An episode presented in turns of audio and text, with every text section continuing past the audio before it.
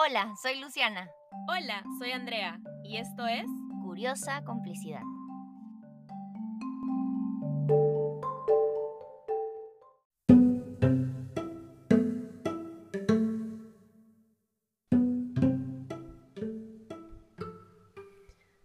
Nos da mucha curiosidad hablar sobre no estar a la altura de nuestro ideal de feminismo. Cuando escuchamos el término bad feminist o mala feminista en español, nos llamó la atención que existan muchas mujeres que se identifican con esa etiqueta, incluyéndonos. Hoy hablaremos sobre cómo, a pesar de querer ser cada día mejores personas y sobre todo mejores mujeres, muchas veces logramos lo contrario. ¿Qué nos hace malas? ¿Somos malas? Acompáñanos a curiosear acerca de este tema.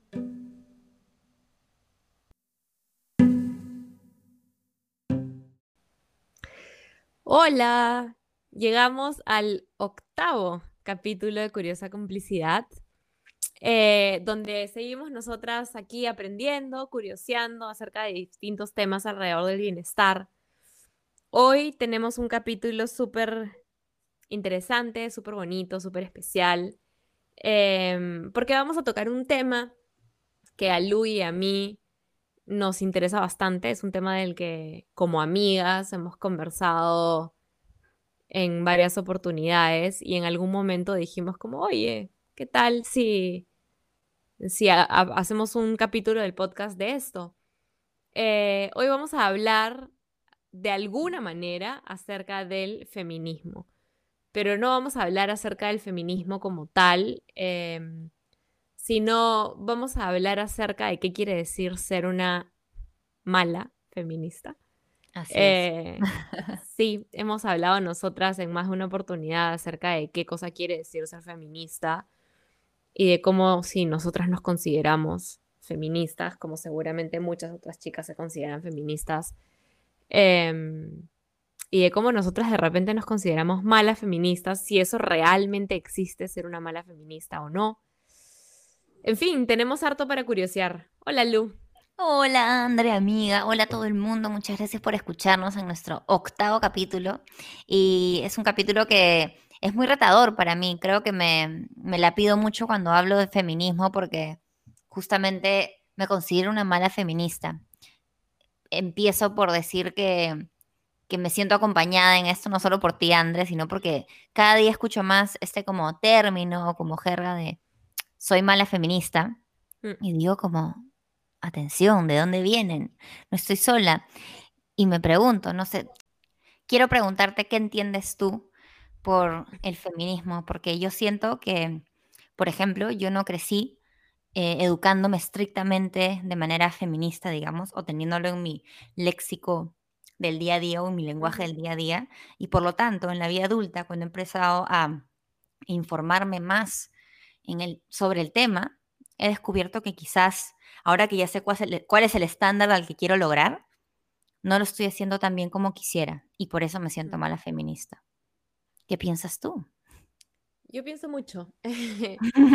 ¿Qué es el feminismo? Para mí, eh, el feminismo es, y, y, lo, que, lo que si pones en Google qué cosa es el feminismo, vas a encontrar algo como la búsqueda de las mujeres por igualdad, básicamente, ¿no?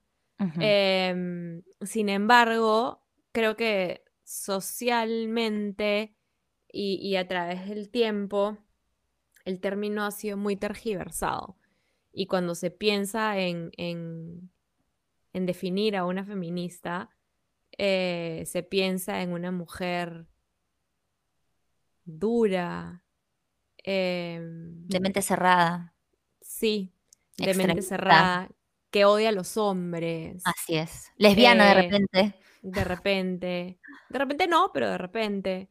Que no quiere ser mamá, que no quiere saber nada de los hijos, que solamente trabaja y se dedica a producir y a bajarse a los hombres en el camino y compite con, ¿sabes? Como eso es- siento yo que es un poco lo que, lo que se tiene como idea de, de feminista, cuando en realidad el movimiento feminista, el feminismo como, como definición, es la búsqueda por igualdad, de igualdad de oportunidades principalmente, de igualdad de, de remuneraciones, de igualdad de reconocimiento por parte de las mujeres que históricamente sí hemos eh, sido menos miradas, ¿no? Menos reconocidas. los Claro, y, hombres. y creo que ese es un excelente punto de partida porque en realidad yo entiendo el feminismo como igualdad, ¿sabes? No es como, o sea, de pronto lo comparamos directamente con machismo, pero yo creo que cada palabra tiene como su connotación socialmente porque justamente la brecha es tan grande y la desigualdad es tan grande que ya la lucha feminista implica derribar muros más que construir desde la igualdad como punto de partida. Entonces, por eso es que es a veces vista como una lucha quizás hasta violenta, quizás hasta extremista, cuando en realidad no lo es. Lo que se Mm. exige o lo que se plantea es partir por igualdad de condiciones y desde lo básico, ¿no? Pero es tanta la diferencia que hay que partir desde lugares más, quizás, me atrevo a decir, radicales, ¿no? Sí, y, y sabes que también el, el tema, siento que el tema este de ser una mala feminista viene mucho de, de esta idea tergiversada de qué cosa es el feminismo, ¿no? Como esta mujer que acabamos de describir nosotras, toda rígida, extremista, que odia a los hombres, Que no se depila. que no se depila. Y entonces, y ent- ojo que, chévere si no te quieres depilar, ¿ah? Todo Pero, bien. pero, pero a ver, eh, claro, incluirlo en la, en la definición que se tiene de, de feminismo. Em, entonces la idea de mala feminista viene de ahí, ¿no? Somos estas mujeres que, que como yo, por ejemplo, quiero ser mamá, quiero, me gusta trabajar, disfruto mucho de mi trabajo, pero además quiero poder balancear mi tiempo y dedicarle tiempo a mi hija para criarla yo. Eh, tengo un esposo, me encanta estar casada, me encanta compartir mi, mi- mi hogar con él. eh, me gusta el color rosado, ¿sabes? Como yo, yo siempre he pensado que dentro de la, la, la definición de, ¿sabes? Como esta, en inglés le dicen como la girly girl, la, la chica toda, toda, mm, Toda chica, puedo utilizar- femenina, no, femenina. sí, no me gusta, no me gusta utilizar ese, ese concepto, ¿no? Como femenina, esa palabra a mí Pero como cómo no está gusta, sentado, pero, ¿no? ¿Cómo está sentada ahí? pero sí, pero, pero si, si usamos esa palabra, yo encajo un montón por ahí, ¿no? Siempre fui como de chiquita, de, de, de chiquita y de grande hasta hoy, mis 34 años, sí, pues mi color preferido es el rosado y me gusta ponerme vestidos y me gusta, odio los tacos, pero, pero me gusta, ¿sabes? Como, me gusta y... Lo igual, y- pero con escarcha. Ah, con escarcha, exacto. Entonces, si, si, si utilizamos esta definición social, digamos, de, de feminismo, entonces no encajamos, pues sí, y entonces somos malas feministas, porque además, en mi casa, digamos, si pensamos en, en la igualdad económica, en mi casa yo soy la que, la que, digamos, trae el ingreso menor y no tengo ningún problema con eso. Y a veces me siento culpable de no tener problema con eso. Porque Claro. digo, no, pues porque yo debería querer y yo debería eh, disp- disponer más horas para trabajar y debería esforzarme más porque el movimiento feminista y, y porque tengo la posibilidad y la oportunidad y el privilegio de poder hacerlo. Y entonces yo debería pelear más por las mujeres que no pueden. Y de repente sí, pero entonces creo que de ahí viene esta, esta idea o este concepto de mala feminista. Sí.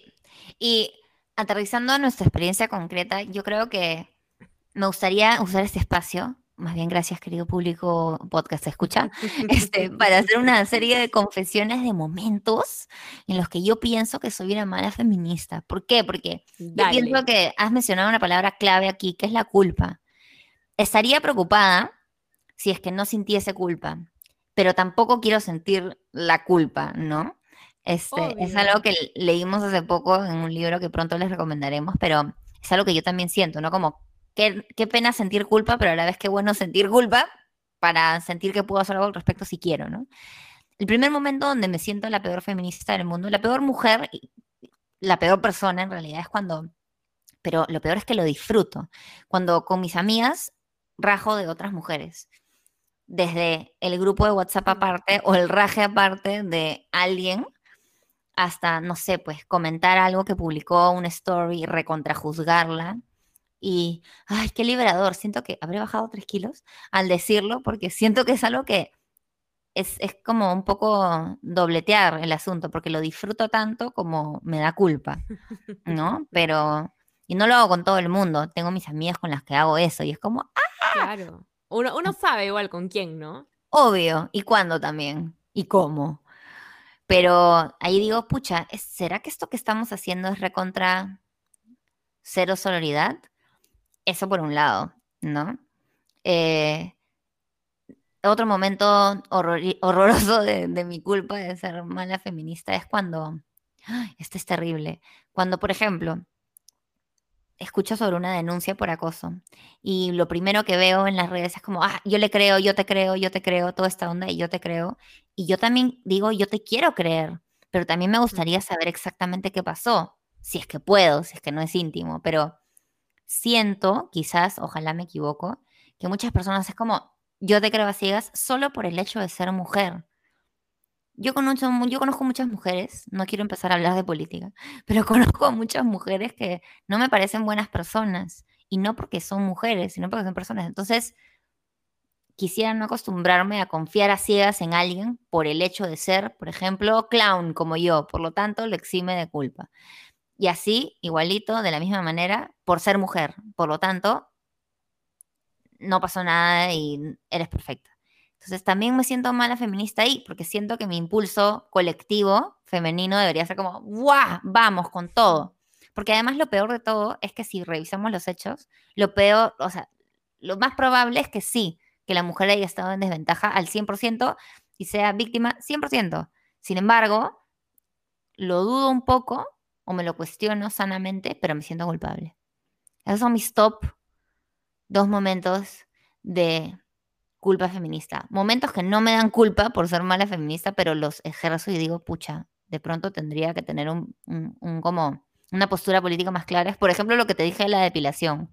Obviamente, no juzgo a las personas que no se depilan, pero quizás soy un poco girly girl como tú.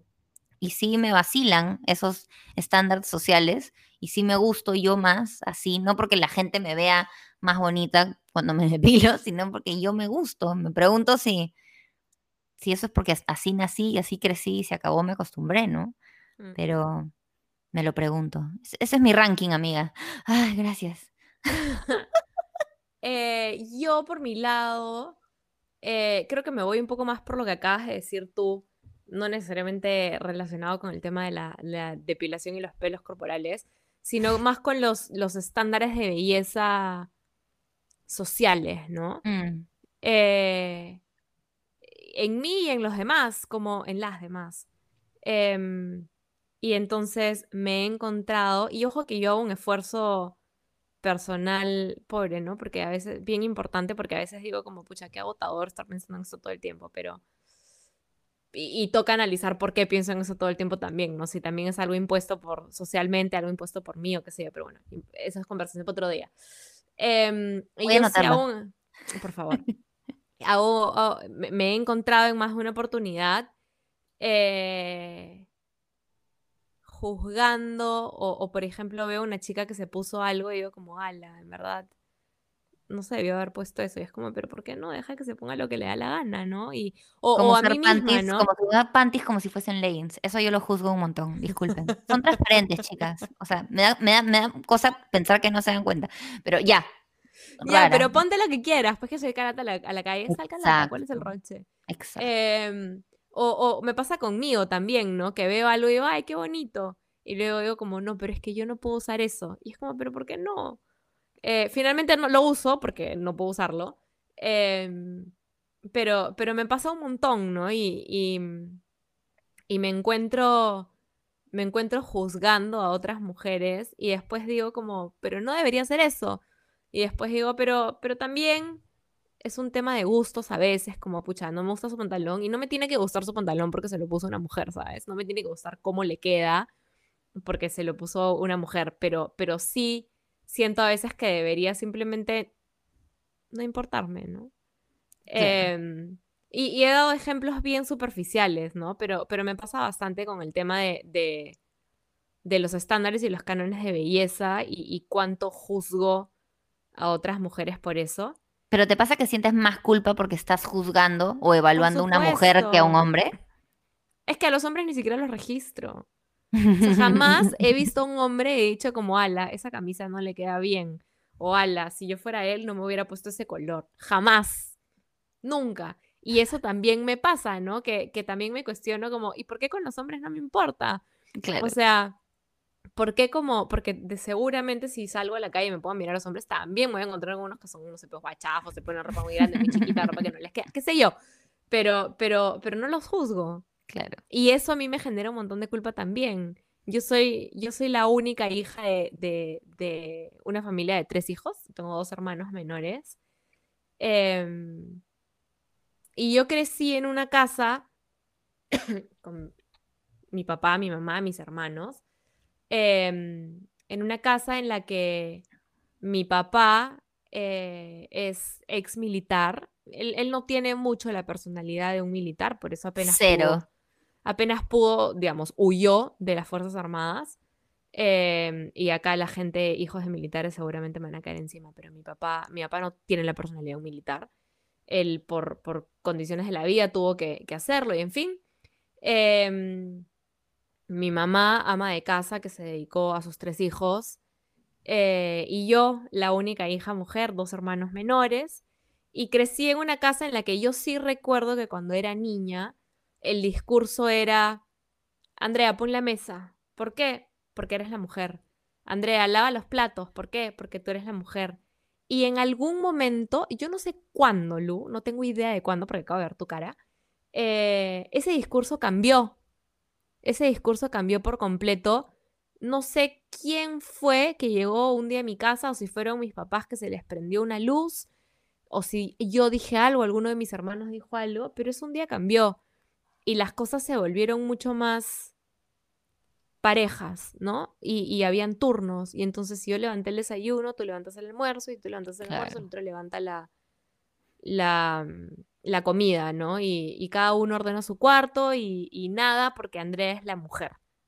Claro. Em, y de hecho, además crecí con, con mis papás y a veces mi mamá, cuando me escucha decir esto, no sé si se ofende, pero como que le, le- le golpea, cuando esto yo lo escuché venir de mis papás, de ellos dos. Em, creo que ya se fueron al otro lado también con este discurso, ¿no? Pero este discurso de Andrea, estudia, esfuérzate para que no seas ama de casa. ¿no? Ufa. Y, y mi mamá sí o es ama de casa y no tiene absolutamente nada de malo que mi mamá sea ama de casa. Y yo siempre crecí orgullosa de que mi mamá fuera ama de casa porque además era una, no era, no eran muchas las mamás en mi promoción del colegio que, te- que, que estaban ahí siempre para sus hijos y mi mamá nunca faltó a dejarme el colegio, nunca faltó a recogerme, mi mamá nunca faltó a nada, siempre estuvo para todos y yo no estaba, es como, yo feliz, orgullosísima de que mi mamá fuera ama de casa. Eh, pero en algún momento el discurso cambió de porque eres mujer a para, para que que, no. tú valgas por ti misma y para que no seas ama de casa. Y, y entonces también crecí con, con, con este bichito de, pucha, de repente ser ama de casa está mal, ¿no? Y, Claro.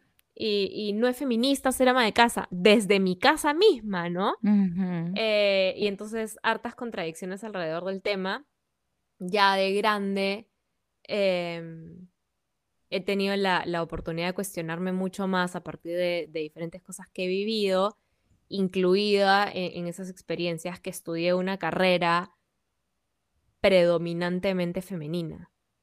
Em, Yo también. Comunicación Sí. para el desarrollo. Había dos Sí. chicos en mi promoción. Todos se morían por ellos. No mentira. En mi, en mi promoción, cuando yo entré a estudiar psicología, yo soy de la tercera promoción de mi universidad, ojo, soy de las, de las pioneras de psicología en la UPC. Vintage. Eh, tal cual. Eh, cuando entramos, me parece que entramos como 64, 65 personas y habían, mira, de repente estoy exagerando si te digo cinco hombres. Wow. De esos cinco hombres, llegó al final de la carrera uno, que no se graduó porque él decidió no terminar de estudiar psicología y hacer otra cosa con su vida, pero llegó él y nos graduamos, ya por, por cosas de la vida, nos graduamos solo siete mujeres, pero digamos que llegó un hombre al final de la carrera, Wow. de los cinco de repente que entraron con nosotras, éramos muchas, muchas mujeres. ahora, y esto me parece monstruo contarlo ahora que yo dicto eh, en la universidad, dicto en la carrera de psicología, uno de los cursos que dicto es un curso de cachimbos. Y cada vez las promociones son más grandes, pero además cada vez son más parejas. No te digo que son 50-50, espero que algún día eso suceda, eh, pero, pero ya podemos hablar de 20, 80 o 30, 70. Se está emparejando la cosa. Y pero sabes bueno, que en me- fin. O sea, Dale, ¿sabes que me sorry. parece genial que, que claramente el factor como migración hacia el concepto de feminismo, mala feminista, etcétera, todo es cuestión de también que pase el tiempo, porque así como en tu carrera hubo cambios, en el mundo hubo cambios que hicieron que ahora se considere genial hablarles de feminismo a las niñas, todos estos libros que hay. Yo me acuerdo que cuando era escolar había estas American Girl y todos tenían las muñecas American Girl y esta no sé qué cosa que eran las historias del ejemplo de niña americana. Y creo que como marca han ido migrando esta, esta como, quiero decir gringada, pero no quiero que suene despectivo, también ha migrado hacia, ¿no? Como, como que, que- qué otro tipo de mujeres ideales hay, ¿no? Y La otros Barbie. perfiles, la Barbie también, y todo lo que pasó con la Barbie. Hace poco escuché que la Barbie era lo menos feminista del mundo. y Yo pensaba como, no, ¿por qué? Yo crecí con la Barbie. Y ahora, Yo por ejemplo, lo mismo que tú, sorry que ¿Sí? te interrumpa. ¿Quién Y fue? me sentí, no sé, pero me sentí re culpable de haber jugado con Barbies toda mi ah, infancia. exacto, fue me estoy como, preguntando si estábamos en o sea, persona en la misma conversación y lo escuchamos las dos a la vez. Y fue como, uy, entonces yo jugaba con Barbie, entonces a, a Amalia no le puedo comprar Barbie. Es como, Claro. con lo que quieras. ¿Quieres jugar con Barbie? Te lo compro. O sea, es Y como, Polly Pockets, por ejemplo, ahora yo veo a mis alumnos del colegio, que es un colegio súper privilegiado de Lima, y por ejemplo yo enseño teatro y siempre cuento esta anécdota como cuando actúo, a veces cuando actúan mis alumnos, tengo alumnos adolescentes pobres que no tienen ningún problema en hacer un personaje femenino, y tú crees que hay el, el sonidito de nuestra generación de o que actúan como amanerados, o sea, claro, cero, nada o sea, ver, no. Cero, no hay ningún problema en que se vistan de rosado, nada. Entonces yo digo, claro, estoy hablando sobre mi micromundo, ¿no? Pero yo pienso, sí, pues el factor tiempo va haciendo que nuestras concepciones evolucionen. Y ahí es que viene mi siguiente problema con considerarme mala feminista. Que uno sigue en contacto en la vida con personas que no han hecho esta migración, digamos, de abrir su mente. Yo tengo en mi familia, inmediatamente en mi núcleo familiar, cero. O sea, mis papás, la esposa de mi papá, todo bien con la mente abierta, digamos, a grandes rasgos. Pero mi familia inmediata es, olvídate, Andrea pon la mesa de ese, de ese club, de ese club. Claro. Y yo pienso, ahí es que me siento mala feminista también, cuando siento que, que tiro la toalla, ¿sabes? En defender esa lucha. Porque he estado tan a punto de salirme, de hecho me he salido del chat varias veces por esta batalla, y yo digo, ¿hasta qué punto soy una mala feminista por no insistir con generaciones que simplemente no van a abrir su mente? O personas, Me no pasa. generaciones. Me pasa, me pasa con gente muy cercana a mí también, gente, gente que considero familia, y no solo gente que considero familia, sino mis ami- am- amigas también, gente contemporánea, chicas contemporáneas a nosotras, eh, que sí, pues también me dicen como, bueno, pues yo soy más machista que feminista y, y todo bien. Sí, sí, no pongas esa cara porque, porque ocurre. Em, y yo digo como, ¿hasta qué punto me pasa lo mismo que a ti, ¿no? Como quiero pelear esta batalla, pero después digo, debería pelear esta batalla porque Porque también depende de mí feminist. como mujer, exacto, como mujer depende de mí, pues correr la voz, ¿no? Y, y- y argumentar y explicar por qué está mal. eh, ¿Por qué está mal pensar así? Porque finalmente detrás de nosotras, y esto es como ya parte del movimiento feminista, detrás de nosotras hay muchas mujeres que perdieron hasta la vida para que nosotras podamos estar donde estamos hoy, Exacto. ¿no? Y entonces yo digo como qué mala feminista soy y qué mal estoy utilizando y el, el legado que estas mujeres detrás de nosotras nos han dejado porque no corro la voz. Y, O y porque a no, veces... como dicen en España, porque no te comes ese marrón. Porque no te compras ese pleito, porque no te comes ese marrón, estás siendo mala feminista. O nos salva de ser malas feministas el hecho de siquiera pensarlo. Porque para mí eso también es algo determinante. si lo dejas pasar por alto o no te afecta, digamos, a lo mejor sí toca hacer algunos ajustes macro, ¿no? Pero si ya te afecta, significa que, o sea, tengo fe en que significa que algo que quizás te resulte un poco más cómodo que pelearte con tu familia, por ejemplo, sí Claro, vas a hacer, ¿no? Claro, porque Por algo ejemplo, caló por ahí, ¿no? Por ejemplo, me imagino que tú estás educando a la maravillosa de tu hija que mañana cumple un año, como en, si quieres vestirte de azul, si quieres vestirte de azul, todo bien, y si te ponemos lazos, confesemos, te quedan monstruos. Ese fue además un pleito. O sea, cuando yo me enteré que Amalia iba a ser mujer, porque quisimos saber y lo supimos muy pronto, lo primero que dije fue, nada rosado, por favor. Todo el mundo se le pararon los pelos. Ojo, yo hace 30 segundos he dicho que el rosado es mi color preferido. Em, y entonces sí dije como todo lo más neutral, por favor. Y su cuarto es blanco con gris. Es precioso. Hay color, pero, pero a ver, es blanco con gris. Y, y bueno, por supuesto a las abuelas les importó un pepino lo que yo dije de nada rosado y todo le regalan lleno de tutús y bobos y rosados. Pero, pero su papá entendió rápido y entonces le compra ropa en la parte de niños. Y a mí eso me hace súper feliz. Tiene tantas poleras de, no sé, pues, lazos y corazones como de dinosaurios y carritos. Increíble. Em, y se las das para elegir y ella elige la que le provoca. A veces elige carritos, a veces elige escarchas. Eh, y para jugar tiene una muñeca, que tú la has visto, tiene una muñeca, pero también tiene carritos y tiene animales y tiene arcoíris y, y sí, pues, o sea... Y, y esto que decías hace un ratito de los cuentos para niñas, Amalia los tiene básicamente todos. Y su cuento preferido es uno que se llama A is for Awesome. Em, A, voy a traducirlo mal, pero, pero A es de increíble. Em, y, el libro es, lindo, es un libro que lo que hace es pasa por el abecedario y, y cada letra del abecedario te, te ponen a una mujer que de alguna manera ha cambiado el, el mundo, ¿no? Entonces la B, ponte, de los que me acuerdo ahorita, ¿no? La, la B es Beyoncé, la I es Iris Apfel, em, la M es Marie Curie, eh, Increíble. sí. em, ¿quién más está por, e- por- en ese libro? Nosotras, Bueno, nada que ver. En fin, en fin Coco, Coco Chanel es la C, Coco Chanel. Eh, bueno, no me la sé de memoria, ¿no? Pero a Amalia le encanta. Evidentemente ahorita no entiende mucho lo que le leo, porque además está en inglés, pero, pero le encanta ver los dibujitos. Este, mm, o sea, es su libro, de- digamos, el es- libro le llama la atención. Entonces, cuando lo entienda, le, le va a gustar, siento mucho más, ¿no? Claro, así Em, como a mí de chivola me leían libros de los pintores impresionistas porque a ambos mis papás les gustaban y yo he crecido yendo a buscar pinturas impresionistas hasta el día de hoy. Entonces, sí, pues sí cala, sí hay una influencia y es monstruo que incorpores, aunque no parezca, aunque parezca por gusto a tu discurso, elementos del feminismo. Lo que para mí es un problema y creo que ha- es un problema porque ha resultado en que tanto tú como yo, que bien buenas somos, nos sintamos malas feministas. Em, el problema está cuando, cuando también ingresa la culpa, sobre todo ante quién, ¿no? O sea, ¿quién es el jurado que nos hace malas feministas? Los hombres no, las propias Lo peor mujeres. es que en nuestra ¿no? cabeza son otras mujeres. Claro, pero no necesariamente es verdad, pero Por claramente eso en nuestra esto cabeza. queda ¿no?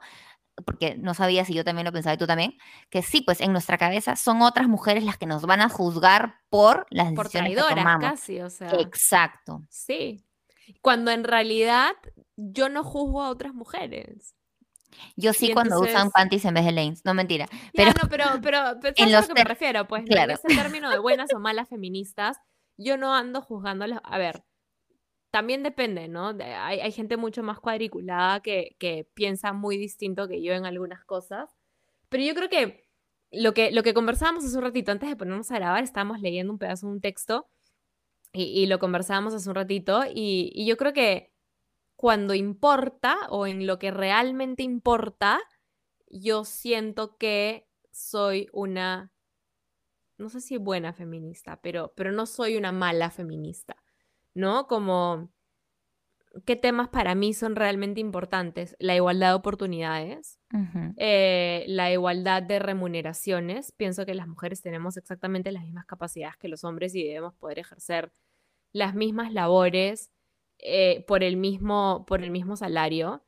Em, sin embargo, por ejemplo, sí creo que hay labores para las que fisiológicamente los hombres están más aptos que las mujeres y viceversa. Por ejemplo, las, las labores más, más de fuerza manual, de repente los hombres, por cómo está construido su cuerpo, están... Y es más aptos, más- no exclusivamente aptos. Exactamente, simplemente en algunos casos más aptos, ¿no? Em, y por el lado de las mujeres, de repente algunas carreras de, de más de motricidad fina, de repente, ¿no? Eh, de repente estamos más aptas para eso, para, para la- trabajos de cuidado también, ¿no? Em, eh, eso, la igualdad de oportunidades y de salario, la libertad de elegir sobre el propio cuerpo, Uf, ahí estamos para mí eso es como... conectadas. Y, y todavía no, no puedo concebir que eso no sea una realidad casi que en ningún lado, ¿no? Son muy pocos los países que permiten que las mujeres puedan elegir sobre su propio cuerpo. Y, y por más controversial que sea, cuando, cuando hablo de eso, estoy hablando, entre otras cosas, acerca del aborto también, ¿no? Yo también. Em, la- tengo una opinión súper súper clara sobre, sobre la, la misoginia, sobre la, la, el catcalling y, y los hombres como, ¿no? Que, que hacen sus famosos, estoy haciendo comillas, la gente no nos ve, pero piropos a las mujeres. Los em, micromachismos, los micromachismos los arraigados. micromachismos, sí. Evidentemente, la violación y, y- y el ir en contra del consentimiento de una mujer me parece algo que debería ser penado y castigado un millón de veces más duramente de lo que es penado y castigado hoy, cuando es penado y castigado. Consentimiento desde violación hasta rotar fotos ajenas. Todo, todo, hasta me habló como yo no quería que me hable y me dijo una palabra que yo no quería que me diga. Eh, consentimiento en todo. Me dio un beso y yo no quería, o, o me tomó una foto sonriendo que yo no le pedí. O sea, ni siquiera una foto calata, ¿no? Una foto sonriendo que yo no quería que me tomen. Em, sí, yo creo que en cuanto a los, a los temas que, en mi opinión, son realmente importantes, no soy una mala feminista, porque tengo opiniones muy claras y, y muy rígidas frente a esos temas, ¿no? Nada de lo que alguien venga y me diga va a hacer cambiar la forma en la que yo pienso respecto a la libertad sobre el cuerpo, respecto a la igualdad de oportunidades y de salario, respecto a la violación, respecto a, mm, a los micromachismos, a la, a la misoginia. O sea, nada de lo que alguien me diga va a cambiar cómo pienso con respecto a eso. Y además lo que Pero- piensas tiene que ver con que estamos claramente en desventaja, porque por ejemplo, no sé qué piensas de, de tolerar cuando la gente se pone un poco como, ay, pero si creen en igualdad, yo también, ¿no? Como, me too, ay, yo también, yo, y es como, ni uno menos, y yo, aguanta tu coche, no te trepes a la lucha cuando claramente no estamos partiendo desde el mismo punto de partida. No, ¿no? Y la gente se pone Estamos en en este plan de como. Exacto, y este plan recontra como colgarse de la palabra igualdad para tirarse abajo luchas ajenas, en eso estoy completamente en desacuerdo, ¿no? Y no quiere decir que estoy en desacuerdo con la igualdad, simplemente es como, mira las realidades de donde estamos partiendo. Claro, tú no necesitas llamar la atención para que la gente te haga caso. A ti te hacen caso porque naciste con un pene entre las piernas. Así es, Punto. así es. Nosotras sí necesitamos llamar la atención. Y aquí es donde me siento una mala feminista. Esta es la A primera ver. vez que esta es la primera vez que voceo mis opiniones respecto a algunos de estos temas de una forma tan explícita. A ver, en casa la gente sabe cómo pienso y mis amigas cercanas de repente también, pero pero pero de repente debería vocearlo más. ¿No? Como O sea, incluirlo en tu discurso en diferentes círculos Exacto. o ambientes. Exacto. Eso de repente me haría una mejor feminista. Ojo, y eso no quiere decir, saberlo no quiere decir que lo vaya a hacer.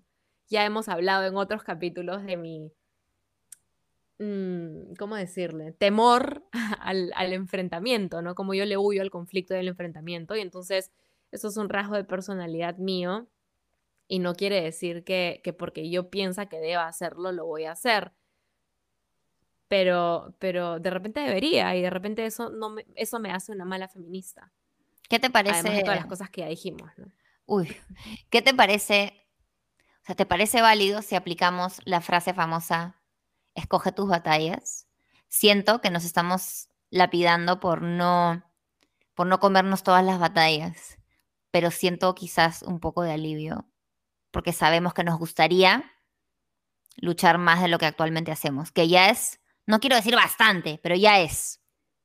Ya es, porque podría, definitivamente podría ser más. Yo creo que no somos tan malas entonces. No, no. Y, y creo que esta, esta idea de mala feminista también, también suena fea porque evidentemente la palabra mala tiene una connotación negativa. Claro. Pero, pero mejor ser mal, mala feminista que, que no ser feminista, ¿no? O que ser machista. Hay que recomendarles a todos el libro al que hemos estado, al que hemos estado haciendo referencia. Sí, hemos hecho referencia a un libro súper bonito. Em, de hecho, antes de empezar a grabar este capítulo, Lu y yo estuvimos como revisando las conclusiones del libro. Em, y el libro se llama Confesiones de una mala feminista y la autora se llama Roxanne Gay. Eh, seguramente en, cuando, cuando anunciamos este capítulo en Instagram eh, recomendaremos el libro, pero, pero para quien le interese, el libro se llama Confesiones de una mala feminista, la, la autora se llama Roxanne Gay y ella parte, em, parte su libro con una, defini- una definición de feminismo que, que está súper chévere porque es una definición bien, bien simple y creo que muy feminista, buena feminista, mala feminista, creo que todos estamos de acuerdo con esta definición, ¿no? Y es que las feministas son simplemente las mujeres que no quieren ser tratadas como mierda. Me encanta. Estoy demasiado de acuerdo con eso. Yo también. Dicho esto, ¿a qué conclusión te gustaría aterrizar, mi querida Andre? Ahora no tan mala feminista ante mis ojos. Lo que, lo que decía hace un ratito, ¿no? Que de repente, que de repente el, el- el mala feminista no debería ser mala. O sea, no deberíamos utilizar la palabra mala, porque evidentemente la palabra mal viene de, de- de una connotación más negativa. Podríamos usar una alternativa a esa, ¿no? Como. O de repente ni siquiera, de repente simplemente somos feministas. Lo que pasa es que adaptamos feminista manera. En proceso de continuo crecimiento. Sí, No sé. exacto. Eso, sí, eso me gusta. Feminista en construcción. Eso, eso, eso. Feminista en eso. construcción. ¿Lo pondremos en moda? Métele, hagamos hashtag. Hashtag. Eh, feminista en construcción. Y también me quedo con, con esta idea de mejor ser una mala feminista o una feminista en construcción que no ser feminista y no creer en la igualdad para todos, ¿no? Sí. Yo me ¿Qué te quedo tú? con. Yo me quedo con. Eso igualito me copio. Y. y no ahogarme en la culpa, pero tampoco quedarme en la inacción, ¿no? Mm. Quiero prometerme a mí misma buscar, como artista además, en cuántos espacios puedo demostrar o por lo menos ejemplificar, modelar mi forma de ver el mundo con respecto al feminismo, ¿no? Em, desde ejemplos chiquitos como, me acuerdo cuando antes hacía eventos como clown y nos tocaba ir a empresas y claro, nos encontrábamos de todo. Y yo claramente, a pesar de estar con nariz, emitía opiniones, hacía el padre y como, ¿no? Eh, y creo que por más que sea, no quiero decir tonto, pero mínimo versus tantos esfuerzos, desde mi trabajo, desde lo que estaba haciendo, estaba dejando en claro cuál era mi forma de ver la vida, ¿no? Y en vez de compararme con otras feministas que admiro más que yo, prefiero intentar inspirar con algo que yo pueda hacer desde y mi aprender, trinchera. ¿no? También. Yo creo que la mejor forma de, de, de encontrar maneras para, para replicar, para intervenir, para hacer, es estando informadas y aprendiendo. y, exponiéndonos información nueva eh, acerca de qué están haciendo otras mujeres y también de qué podemos hacer nosotras desde nuestros espacios, ¿no? Yo en, en mi trabajo clínico, digamos, es un espacio en el que yo debo regular mucho mis juicios, mis creencias, mis emociones y por lo tanto es un espacio en el que tengo que limitar em, pues lo que yo creo frente a lo que creen otras personas, ¿no? Eh, pero por ahí puedo encontrar otros espacios como este, por ejemplo, en el que puedo hablar de esos temas y en el que no tengo que regularme tanto, muy a pesar de que sé que muchas de mis pacientes, porque además me lo cuentan, eh, nos escuchan y me encanta que nos escuchen. Eh, pero, pero muy aparte de eso, digamos, el, espacio clínico tiene que ser un espacio seguro, ¿no? Em, pero, pero, pero sí, de repente encontrar otros espacios en los que pueda vocear un poquito más mis, mis opiniones, que intento siempre sean informadas.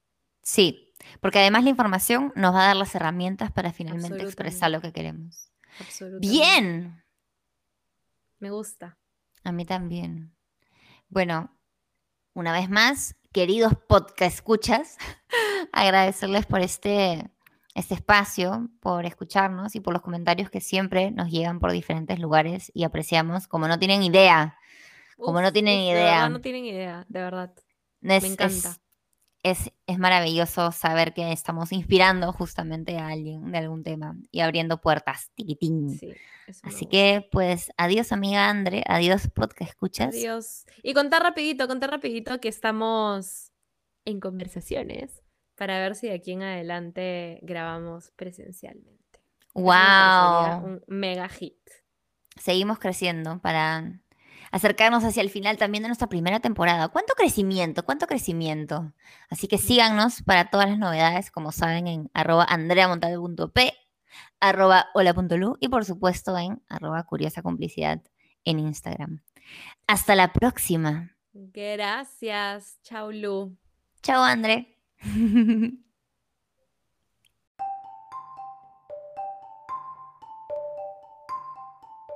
Gracias por dejarnos acompañarte esta vez y ser parte de nuestra curiosa complicidad.